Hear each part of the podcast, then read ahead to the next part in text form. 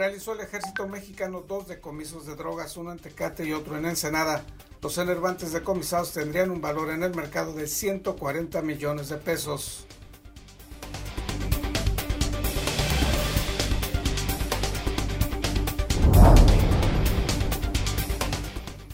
La niña encontrada muerta dentro de una hielera en Tijuana murió por un problema respiratorio, pero muestra huellas de maltrato y desnutrición, informó el fiscal general del estado, Guillermo Ruiz Hernández.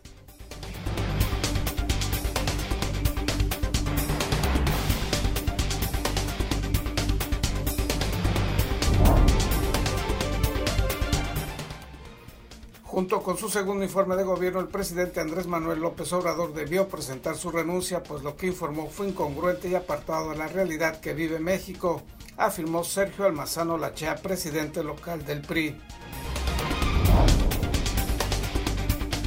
El mensaje emitido ayer por el presidente Andrés Manuel López Obrador no ofreció información distinta a la que se da todos los días en la conferencia mañanera, afirmó Armando León Petanic, presidente de la Federación Baja California de la Coparmex.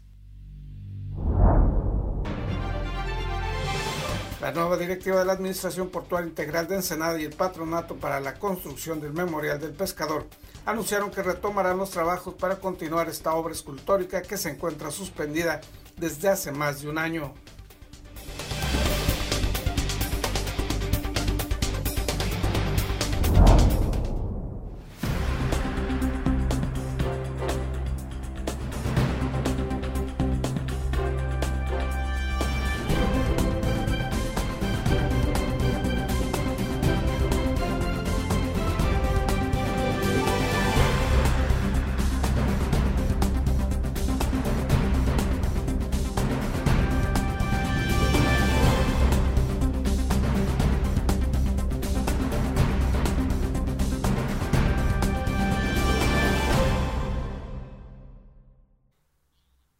Bienvenidos a Zona Periodística de este miércoles 2 de septiembre de 2020. Este noticiario es una coproducción del periódico El Vigía y en La Mira TV. El ejército mexicano efectuó dos importantes decomisos de droga, uno en Tecate, otro en este municipio. César Córdoba Sánchez nos brinda los detalles.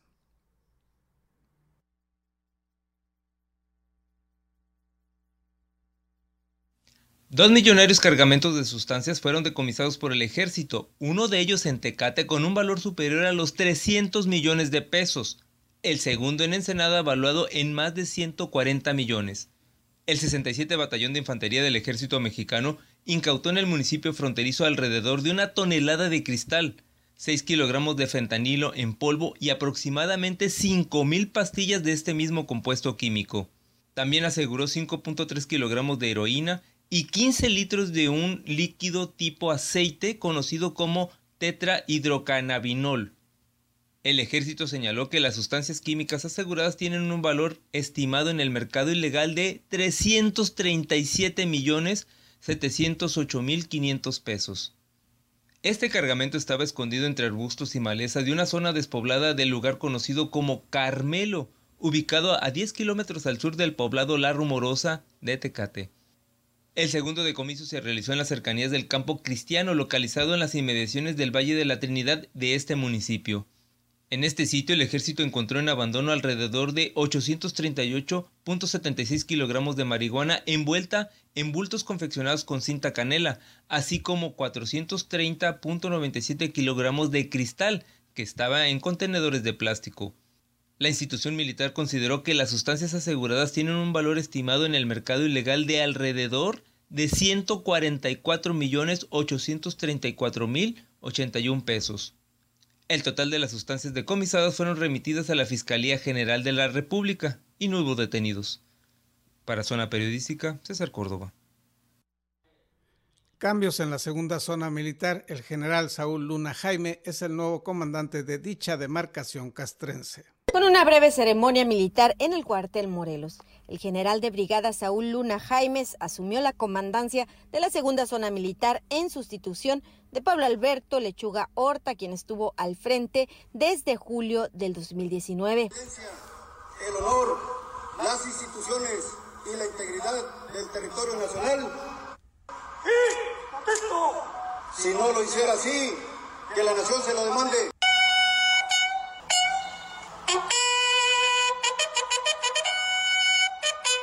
El acto de la toma de protesta estuvo a cargo del comandante de la segunda región militar, Celestino Ávila Astudillo. En su primer acto público, el general Luna Jaimes respondió una pregunta a los medios de comunicación y en un breve mensaje indicó que trabajará coordinadamente con el Estado y los municipios para el combate a la delincuencia bajo las directivas de la Secretaría de la Defensa Nacional. Mi misión, mi ímpetu es servir a la población, a la sociedad de Baja California velando por su seguridad, su bienestar, sí, muy allegado al respeto a los derechos humanos en coordinación pues, con eh, los entes que ya han estado trabajando aquí, que son las autoridades federales, el gobierno estatal, el gobierno, los gobiernos municipales. El de brigada, diplomado de Estado Mayor, Saúl Luna Jaimes, aquí presente, a quien se guardará respeto debido a su jerarquía y se obedecerá en todo lo que mandare referente al servicio de palabra o por escrito, de acuerdo con lo dispuesto en las leyes y reglamentos. Informó Ana Lilia Ramírez. Regresando a la información local, una persona fue muerta la tarde de ayer martes en la colonia Bustamante la información extraoficial que se tiene hasta el momento al respecto es que se trata de un hombre que transitaba por el lugar cuando sujetos desconocidos le dispararon en varias ocasiones. Se desconoce hasta el momento el motivo y la identidad del hombre. El crimen ocurrió muy cerca de las oficinas de la Fiscalía General del Estado que se ubican en la mencionada colonia Bustamante. Es hasta el momento la información que se tiene sobre este crimen y continúan las investigaciones sobre el hallazgo del cadáver de una niña en una hielera, hecho ocurrido en la ciudad de Tijuana. Complicaciones respiratorias, posiblemente neumonía, serían las causas de la muerte de la pequeña cuyo cuerpo fue encontrado el domingo en una hielera, de acuerdo con un resultado extraoficial de la necropsia del Servicio Médico Forense.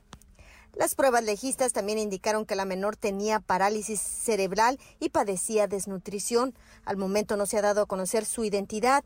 El fiscal central Iram Sánchez confirmó que la niña tenía golpes y una desnutrición severa y dijo que la niña fue objeto de diversas lesiones, pero no se ha determinado la causa de su deceso. Bueno, pues la niña fue objeto de diversas lesiones este, y como dijo el fiscal general estamos esperando cuál fue la causa de muerte. Al ser cuestionado sobre el tema la mañana de este martes, el fiscal general del Estado, Guillermo Ruiz Hernández, declinó dar información y dijo que hasta que el dictamen de necropsia para determinar la causa de la muerte de la niña hablará sobre el avance de las investigaciones. Calculó que los datos los tendría la tarde de este martes primero de septiembre, pero hasta el momento no han dado información en torno al caso. Más tarde, ya vamos a tener la información completa. Yo sí les pido un poquito de paciencia están dictaminando las causas de la muerte. Hay que ver que, cuál es su situación y cómo estaban los padres con ella. Vamos a analizarlo. Esperemos que esto cese, ¿no? Pero es parte de lo que, tenemos, lo que estamos haciendo como trabajo. ¿Había violencia contra la, la niña? ¿Estaba violentada? Yo quisiera que me apoyaran ¿sí? con esa información y poder darse un poquito más tarde que terminen los dictámenes médicos. Tenemos que saber la causa del fallecimiento. No lo conocemos todavía, estamos los peritos trabajando en ese tema. Ya primero decirles cuáles son las causas de su, fallecimiento. Y en cuanto tengamos eso, por eso les digo que en una hora ya vamos a tener las causas. Si quieren, desean, yo con gusto lo recibo en una hora y yo voy a tener el dictamen médico. Y eso va a poder determinar con mucha precisión. La menor, cuya edad fue calculada inicialmente en dos años y luego entre cinco y diez, fue localizada sin vida dentro de una hielera sobre la avenida Las Torres en la colonia El Pípila, frente a la parte posterior de un jardín de niños, el pasado domingo 30 de agosto, hecho que conmocionó a la comunidad tijuanense. Informó Ana Lilia Ramírez. Severas críticas al mensaje presidencial con motivo del segundo informe de gobierno. Los detalles al regreso de una pausa publicitaria.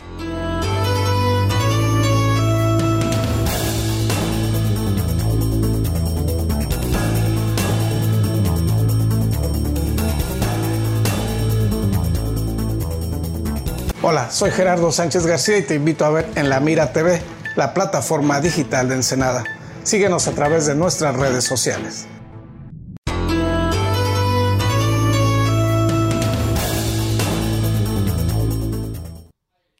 El dirigente local priista Sergio Almazano Lachea criticó duramente lo que va del periodo del gobierno del presidente Andrés Manuel López Obrador. Junto con su segundo informe de gobierno, el presidente Andrés Manuel López Obrador debió presentar su renuncia, pues lo que informó fue incongruente y apartado de la realidad que vive en México en lo económico, en salud e inseguridad pública. Sergio Almazano Lachea, presidente del Comité Directivo Municipal del Partido Revolucionario Institucional, agregó que el endeudamiento del gobierno federal es histórico y los supuestos logros están solo en la imaginación del mandatario mexicano. Eh, es un informe alegre, un informe incongruente, un informe apartado de toda realidad en la que nos encontramos como país o como nación. Es un gobierno gris que cada día está pasando un tono más oscuro y autoritario ante la sordera de escuchar a otras voces que no sean las de quienes lo halagan, señaló el vocero priista. Fue un informe de números alegres en materia económica cuando la crisis está destruyendo al país, o informar de avances en materia de seguridad pública cuando el número de muertos y la presencia del crimen organizado es cada vez más evidente y dominante en diversas regiones del país, puntualizó Almazano Lachea. No podemos salir a dar eh, números alegres en el informe presidencial cuando tenemos más de 60 mil muertos en el tema de la pandemia, pandemia que fue mal manejada. No podemos salir a dar números alegres cuando tenemos más de 60 mil muertos relacionados con el crimen organizado. No podemos salir a dar números alegres cuando tenemos un crecimiento económico del 0%. El, el justificar sus acciones de gobierno para presentar números alegres no son congruentes Enfatizó que lo que se dijo en ese informe no es congruente. Por ejemplo, en materia de salud se habla de avances cuando en realidad se hacen recortes presupuestales en ese sector. Más que un recuento de logros, debió darse un reporte de daños. Por ello, dijo, la mejor hubiera sido acompañar al presunto informe con la carta de renuncia y evitar así seguir dañando cada vez más al país. Informó para Zona Periodística Gerardo Sánchez García. La dirigencia estatal de la Coparmex calificó el mensaje del presidente López Obrador como uno más de los muchos reportes que se brindan diariamente a través de las conferencias mañaneras. Lo expuesto ayer por el presidente Andrés Manuel López Obrador en su mensaje no aportó nuevos datos a lo que reporta diariamente sus mini informes o conferencias mañaneras, afirmó Armando León Petanic, presidente de la Federación Baja California de la Coparmex. Hay sobreinformación, ¿no? Porque todo lo que se mencionó es algo que continuamente lo ha reiterado el presidente, sus eh, eh, informes previos, eh, informes no, no constitucionales previos, pero al fin y al cabo informes y en sus mañaneras, ¿verdad? Sin embargo, dijo, hubo datos incongruentes como es el hecho de anunciar una recuperación económica del país cuando apenas hace unos días el propio secretario de Hacienda Arturo Herrera Gutiérrez recomendó a los mexicanos prepararse para vivir en el 2021 una crisis de crisis. Hay algunas cuestiones que no eh, muestran alguna congruencia. Por ejemplo, menciona el presidente que, que tendremos una pronta recuperación económica, que de hecho ya vamos en ese camino, cuando hace una semana o menos el propio secretario de, Hacienda, que digamos es el técnico en la economía nacional, eh, nos advierte de una crisis de crisis para el año siguiente, ¿verdad? En el tema de salud, agregó Armando León, aunque se habló del crecimiento en cifras, no se abordó el tema de la calidad de los servicios y la estadística muestra que en los hospitales públicos muere el 50% de los pacientes atendidos, mientras que en los hospitales privados ese porcentaje es del 14%. Asimismo, aunque se reconoce que se está apoyando a las personas y sectores más vulnerables, en la Coparmex no se comparte esa visión asistencialista, sino de invertir para fortalecer el empleo con apoyo a las empresas y generar que esas personas puedan salir de su condición vulnerable no por una sola vez, sino de forma permanente y mediante su propio esfuerzo, informó para Zona Periodística Gerardo Sánchez García. Logros en el comercio internacional, rezagos en la economía y seguridad pública, así lo señaló el vicepresidente de la Concanaco, Jorge Menchaca Sinencio. Lo mejor de esta administración federal fue lograr un tratado de libre comercio con Canadá y Estados Unidos en condiciones justas para México, y lo peor ha sido la falta de apoyo a las micro, pequeñas y medianas empresas para mantener el empleo frente a la crisis pandémica. Jorge Menchaca Sinencio, vicepresidente región noroeste de la Confederación de Cámaras de Comercio señaló lo anterior al evaluar el mensaje presidencial con motivo del segundo informe de gobierno. Eh, ¿Qué es lo bueno y interesante que vemos y podemos reconocer? Primero, dentro de lo que menciona el presidente de la República, habla del Tratado de Libre Comercio. Creo que esto ha sido el gran logro de este año del, del gobierno federal. Han logrado hacer algo muy interesante y algo que es muy importante, puesto que parte importante de la recuperación económica pues tendrá que venir precisamente de este tratado de libre comercio que maneja más del 20% de todas las importaciones y exportaciones a nivel mundial. Asimismo, agregó el reconocer las deficiencias que aún persisten en el sector salud e impulsar en forma extraordinaria la formación de médicos y especialistas es también loable. Sin embargo, en el tema de la inseguridad hay muchas aristas que señalar y la supuesta reducción de los índices de algunos delitos no es lo que vive en la cotidianidad la mayoría del país y de los mexicanos. Eh, reconoce la deficiencia que hay en el sistema para poder aspirar los médicos generales a una especialidad y él se compromete a darle oportunidad a todo aquel eh, estudiante de medicina que quiera tomar una especialidad, a que haya un espacio para él. Esto se me hace lo más rescatable, lo más sobresaliente de, este segundo informe de gobierno. Agregó que en esa materia se ha visto un crecimiento del crimen organizado y el número de homicidios ha superado a las de otros mandatarios en ese mismo periodo, señaló el vicepresidente de la Concanaco. Lo que vemos que es un tema que no se puede ocultar el sol con un dedo. Hablamos del tema de la seguridad. Él habla también de, que vamos bien en el tema de la seguridad. Creo que hay muchas aristas en el tema de la seguridad y a nivel nacional estamos viendo que por en manos del crimen organizado y de la violencia está muriendo más gente que la que está muriendo por el coronavirus. Eh, y son números bastante impresionantes. Incluso algunas regiones del país pareciera que están en manos de la delincuencia organizada y que el gobierno federal no puede actuar ahí, apuntó Menchaca Sinencio. Asimismo, requirió mayores apoyos para los micro, pequeños y medianos empresarios nacionales que se han visto afectados por la crisis y si para ello fuera necesario detener algunos de los llamados proyectos emblemáticos tendría que hacerse, pues de no regenerarse esas empresas habrá un empobrecimiento y desempleo en gran parte del país, informó para Zona Periodística Gerardo Sánchez García. Denles ustedes de comer, proyecto filantrópico del que le hablaremos al regreso de una pausa publicitaria.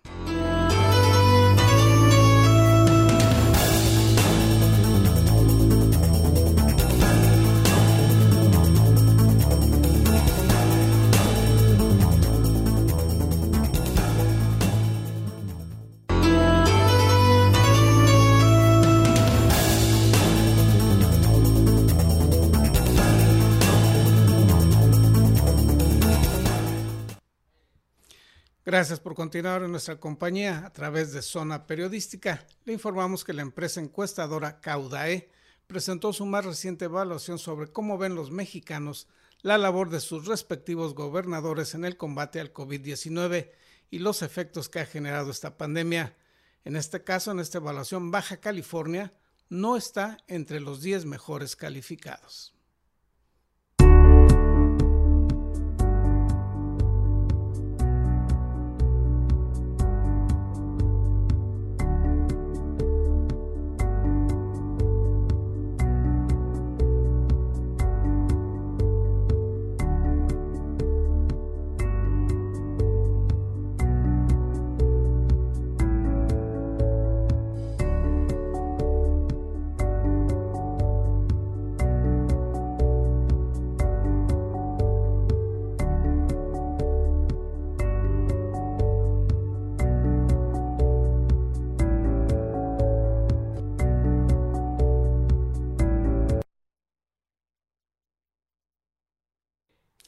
Y esta es la situación del COVID-19 en Baja California, de acuerdo al reporte de la Secretaría Estatal de Salud en las primeras horas de este miércoles. En la entidad se tienen registrados a lo largo de cinco meses de la pandemia 16.958 casos y 3.149 muertes. El desglose por municipalidades es el siguiente. En Mexicali se han confirmado 8.401 casos y el número de muertes es de 1.447. En Tijuana el número de personas contagiadas es de 5.244 casos y de fallecimientos de 1.278. En Tecate se informa de 429 casos registrados y 97 decesos. En Playas de Rosarito se reportan 272 registros de contagios y 16 muertes por COVID-19. En Ensenada se informa de 2.612 contagios registrados a lo largo de los cinco meses de esta pandemia y son 311 los fallecimientos, esto de acuerdo al reporte de la Secretaría Estatal de Salud en las primeras horas de este día. Y los efectos generados por la pandemia han sido múltiples y muy diversos. Uno de ellos, el cierre de algunos centros de apoyo a personas en condición de calle. David Damos nos habla al respecto. Denles ustedes de comer.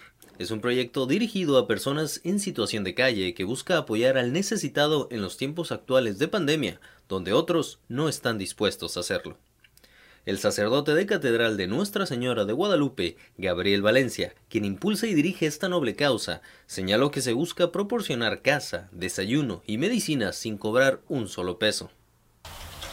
Todo empezó a raíz de la pandemia, pero fueron llegando otras circunstancias, otras problemáticas y el objetivo es muy simple, es tener una casa como en la que estamos, proporcionar un espacio, proporcionar medicina, cambio de ropa y desayuno. Pero algunos de ellos están enfermos. Las instituciones médicas los han recibido mediante el Seguro Popular. Y lo que ahora les brindamos es cama y asistencia médica, medicina y también a las personas más vulnerables por la edad les damos también cama.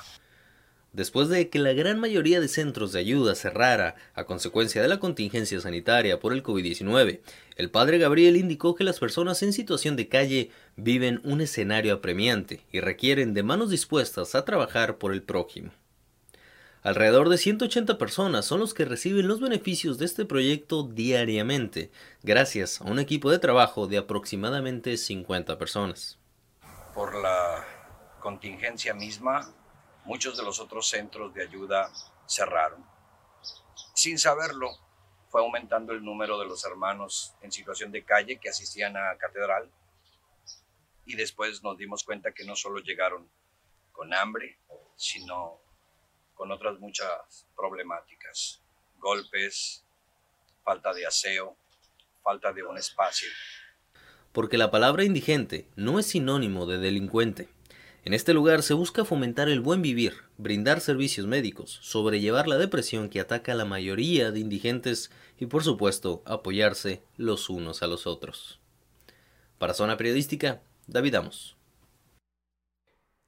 La nueva dirección de la Administración Portuaria Integral de Ensenada y el Patronato para la Construcción del Memorial del Pescador anunciaron que retomarán los trabajos para continuar esta obra que se encuentra suspendida desde hace más de un año. A través de un comunicado de la APIS informó que el director general, el capitán de altura Manuel Fernando Gutiérrez Gallardo, sostuvo una reunión con los promotores de ese monumento a los trabajadores del sector pesquero. En la reunión estuvieron presentes el presidente del patronato, capitán Ricardo Thompson Ramírez, así como los integrantes de esta organización, Guillermo Palafox, Adrián Gutiérrez y Héctor Herrera. Por parte de la API estuvieron presentes los titulares de las áreas de ingeniería y planeación, comercialización y la subgerencia de operaciones. Eso es todo por hoy. Le agradecemos que nos haya acompañado. Que tenga usted un excelente día.